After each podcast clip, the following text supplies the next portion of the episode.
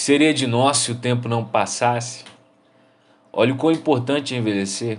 Aprendizados e mais aprendizados. Um dia calmo, no outro enlouquecer. Cabelo grisalho, talvez até sem. Tanta coisa aconteceu, mas o desejo de parar o tempo, ah, isso é relativo. Existem aqueles que querem pará-lo, mas tem aqueles que não. Viver e viver, mais e mais. Aí de repente o tempo que decide se parar.